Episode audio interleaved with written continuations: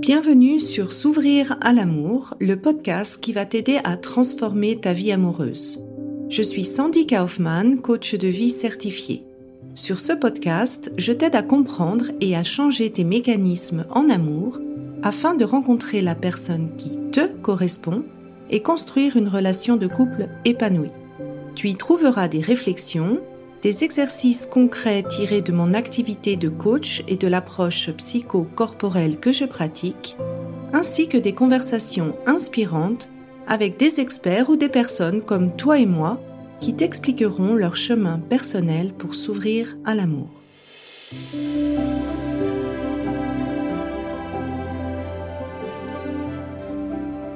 Tu écoutes l'épisode 67 Sécurité interne versus sécurité externe. Donc cet épisode fait partie d'une série de trois épisodes qui commencent à partir de l'épisode 66. Dans l'épisode 66, en fait, je te parlais de l'importance des actes versus les paroles euh, et te donnais peut-être une autre manière de faire cette évaluation. Et je parlais de l'importance de la sécurité dans le couple et dans cet épisode, en fait, j'avais vraiment envie de développer cette notion de sécurité parce que euh, comment on peut faire si on se sent pas forcément toujours en sécurité soi-même? Comment on arrive à créer cette sécurité euh, dans le couple?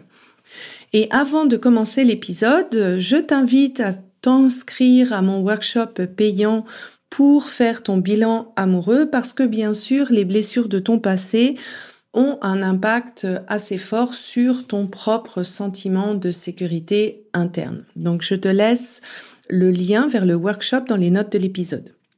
Donc dans cet épisode, je vais parler de trois aspects. C'est est-ce que l'autre, en fait, est responsable de ton sentiment de sécurité dans le couple? Je vais faire la distinction entre qu'est-ce que c'est cette sécurité interne et qu'est-ce que c'est cette sécurité externe et un peu quel est le trade-off, quel est l'équilibre à trouver entre ce que tu veux assumer ou ce que tu aimerais euh, demander sous forme de besoin ou de limite dans ton couple. Alors, la première chose que j'aimerais rappeler, c'est le fait de se sentir en sécurité ou en insécurité. Ça dépend de tes pensées face à une situation donnée. Donc théoriquement, l'autre n'est pas directement responsable de ce sentiment de sécurité interne que tu as. Je te laisse écouter l'épisode 12 sur la responsabilité émotionnelle à ce sujet. Par contre, c'est sûr que tes pensées, elles sont influencées par plusieurs facteurs. La première, et c'est souvent la plus euh, importante si tu as l'impression de répéter souvent les mêmes situations en amour, c'est ton passé. Si euh, tu as vécu des attachements insécures ou différentes formes d'insécurité dans ton passé, eh bien le moindre signe d'insécurité va te faire surréagir. Et on va dire que dans une phase de construction de couple, il y a quand même pas mal de moments où tu ne sais pas. C'est-à-dire, tu ne sais pas si l'autre est amoureux de toi, tu ne sais pas si l'autre est prêt à s'engager avec toi.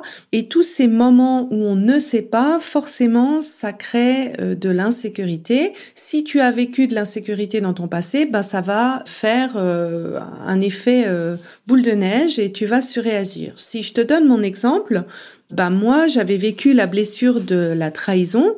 Donc dès que un partenaire ne me répondait pas euh, dans les 3-4 heures, euh, même si rationnellement je comprenais que cette personne pouvait être occupée et avoir d'autres choses à faire que de me répondre, eh bien moi j'avais la boule au ventre, j'étais totalement paniquée, j'étais en mode bon ben voilà c'est la fin, il est avec une autre, euh, je peux déjà faire mes valises et passer à une autre relation.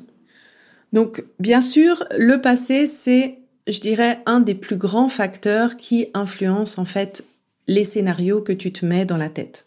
Le deuxième facteur, ben, des fois, ça peut être les circonstances. C'est-à-dire que il peut y avoir quand même des situations où tu as de bonnes raisons de te sentir en insécurité. Donc par exemple, dans le cas où ton partenaire euh, ne te voit pas régulièrement, euh, te dit clairement qu'il veut pas s'engager, ben à ce moment-là, ton émotion d'insécurité, ben c'est une bonne messagère, elle t'envoie le message correct parce que finalement, elle te demande de choisir si tu veux continuer de vivre dans cette insécurité ou pas. Le troisième facteur, en fait, c'est ta facilité ou ton aisance à prendre des risques. J'appelle ça, moi, les situations un petit peu grises. Dans un couple, la fréquence, où on a envie de se donner de, de ces nouvelles, la fréquence où on a envie de se voir, euh, la vitesse où on a envie de s'engager, finalement, c'est des préférences. Il n'y a pas une règle fixe qui dit ben il faut appeler euh, son chéri ou sa chérie euh, trois fois par jour ou une fois par jour. C'est vraiment des préférences. Et dans ce cas-là, en fait, la vision d'un partenaire et la vision de l'autre, il n'y en a pas un qui a raison et l'autre qui a tort, c'est des préférences et on a le droit d'avoir des préférences différentes. Et donc, pour la personne, en fait, qui veut plus, c'est-à-dire qui veut plus d'appels, qui veut plus vite s'engager, qui veut voir la personne plus souvent, c'est à cette personne d'évaluer, en fait, si elle est OK de prendre ce risque de vivre temporairement cette insécurité pour respecter le rythme de l'autre. Et ça, c'est quelque chose qui, bien sûr, peut se discuter avec le partenaire qui, lui, a besoin de moins. Et le dernier facteur, en fait, qui peut influencer ces pensées, c'est ton niveau de sécurité interne. Il y a des situations où tu as vraiment conscience que ton sentiment d'insécurité, il n'est pas vraiment lié aux agissements de la personne, mais que c'est vraiment euh, un travail à faire sur toi, à travailler sur son, ton sentiment de, de sécurité, parce que finalement l'autre n'est pas euh, responsable de ton passé, l'autre n'est pas responsable de ton passif. Donc si je reprends euh, mon exemple personnel, dans cet aspect-là, je pouvais me poser la question, ben oui, est-ce que j'ai envie de faire assumer à l'autre le fait que je sois totalement paniquée s'il me répond pas dans les 3-4 euh, heures qui suivent? Et moi, Personnellement, ma réponse était non, donc j'ai fait en sorte de travailler sur ma sécurité interne. Et donc pour arriver à savoir en fait quelle est la partie que tu peux travailler toi-même en termes de sécurité interne ou ce que tu aimerais demander à ton partenaire pour te sentir en, en sécurité, tu peux te poser les deux questions suivantes. Est-ce que j'ai envie d'être un partenaire qui laisse l'autre par exemple, répondre dans le courant de la journée à mon message? Est-ce que j'ai envie d'être un partenaire qui laisse l'autre et ce qui te met en insécurité. Ou bien de regarder l'effet que toi, ça ferait sur toi. Comment est-ce que moi, je me sentirais ou je réagirais si mon partenaire ne me laissait pas, je reprends l'exemple de mon SMS, le temps d'une journée pour répondre et pose-toi ces questions, même si pour toi, tu n'y arrives pas encore, pour décider un petit peu de ton standard en relation, de la personne que tu as envie d'être en relation. Et quand euh, tu as défini ce seuil, eh bien, ça te permet d'identifier quel est euh, le niveau de sécurité interne que tu dois travailler vis à -vis de toi. Parce que finalement, en fait, une relation, c'est faire un équilibre entre prendre un certain risque, c'est-à-dire d'aller vers l'autre sans encore avoir un résultat 100% sûr, tout en te sentant suffisamment en sécurité pour arriver à t'ouvrir à l'autre. Et dans ce duo-là, en fait, c'est normal que chaque partenaire va avoir un ratio prise de risque, besoin de sécurité, qui va être totalement euh, différent. Et donc, c'est quelque chose qui est négociable, discutable au sein du couple, parce que le couple va pouvoir euh, finalement décider quel est le niveau de sécurité qui doit être géré au niveau de chaque partenaire et quel est le niveau de sécurité que l'autre est OK de donner à son partenaire pour qu'il se sente en sécurité dans la relation.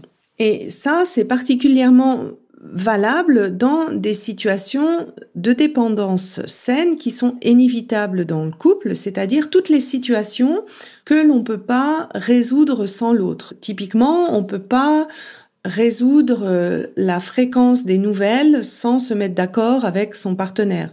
On peut pas euh, euh, décider de la fréquence des visites sans que l'autre soit d'accord. On peut pas euh, décider euh, de faire un enfant si l'autre partenaire n'est pas d'accord. Dans toutes ces situations-là, en fait, ça demande finalement à ce que chaque partenaire, que le couple se mette d'accord pour que chaque partenaire arrive à évoluer dans un sentiment de sécurité qui est suffisant.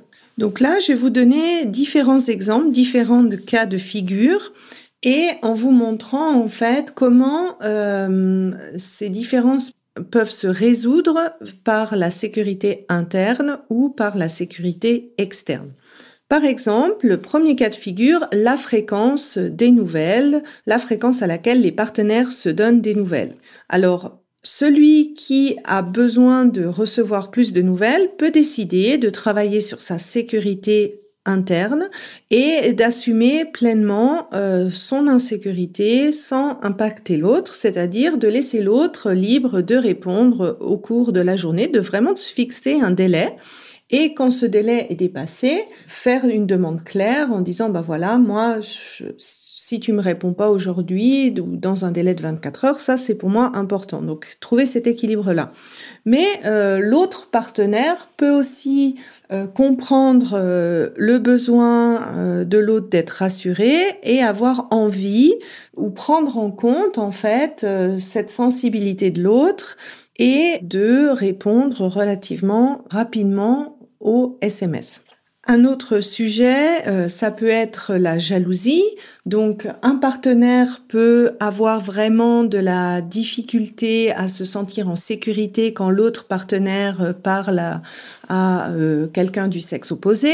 Et donc ici, ben, la première attitude, c'est de travailler sur sa sécurité interne, de se rappeler, par exemple, de toutes les preuves que le partenaire a fait déjà vis-à-vis de la relation et ne pas euh, faire assumer cette insécurité à l'autre, mais ça peut être aussi un sujet de discussion où euh, l'autre partenaire en fait comprend que c'est quelque chose qui est difficile pour son partenaire et que, euh, par exemple, ils se mettent d'accord que quand la personne se sent en insécurité, elle puisse faire un signe ou un geste pour qu'il l'inclue euh, dans la discussion.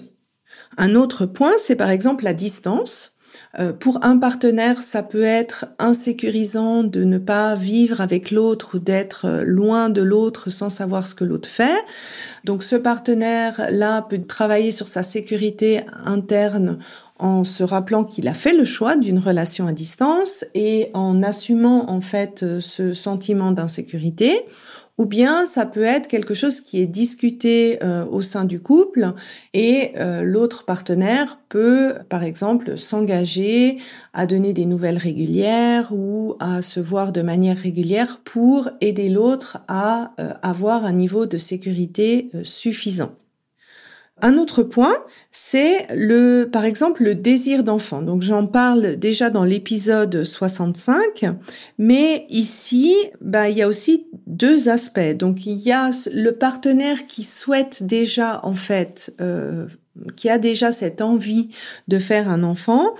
Il peut travailler sur sa sécurité interne en se disant, bah, ok, je prends le risque d'attendre un certain temps euh, pour laisser l'autre se décider, donc d'assumer cette part de risque, ou euh, au contraire, euh, le couple peut décider de, partager ce risque en se disant, bah voilà, on va se faire des discussions régulières, on va se mettre un délai maximum pour voir si on arrive à trouver un commun accord sur cette décision-là.